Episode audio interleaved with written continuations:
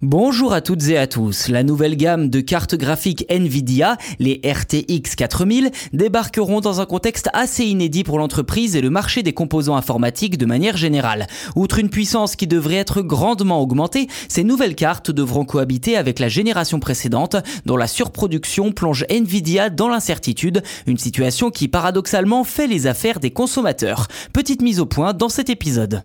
Les cartes graphiques de la gamme RTX 4000 seront présentées le 20 septembre prochain lors de la conférence de rentrée de Nvidia, la GTC 2022. C'est ce qu'a confirmé le président du groupe, Yen Sun Huang, lors de la présentation des derniers résultats financiers. Évidemment, il sera question de la génération Lovelace, le nom de code des RTX 4000. Ceci dit, difficile de connaître le contenu précis de cette GTC 2022, pas plus que les caractéristiques des nouvelles cartes graphiques, leur prix ou une éventuelle date de sortie. Quoi qu'il en soit, et comme nous vous l'avions déjà précisé dans des épisodes précédents, cette nouvelle gamme devrait être beaucoup plus puissante que les versions précédentes et donc fatalement plus chère.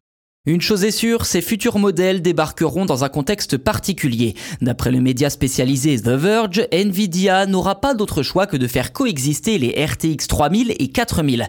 En effet, l'entreprise se retrouve désormais avec des stocks importants de cartes RTX 3000 sur les bras après avoir augmenté drastiquement la production pour répondre à la demande. Or, après l'annonce des RTX 4000 et la chute des crypto-monnaies, les ventes des 3000 se sont effondrées, faisant également baisser les prix de manière significative. Chance pour les consommateurs qui peuvent désormais débourser des sommes raisonnables pour s'équiper, contrairement aux spéculations de 2021. En conséquence, l'entreprise n'a pas eu d'autre choix que de baisser les prix pour donner aux revendeurs une chance d'écouler les stocks. Aujourd'hui, une carte graphique de la gamme RTX 3000 est accessible à moins de 500 euros contre plus du double il y a encore quelques mois.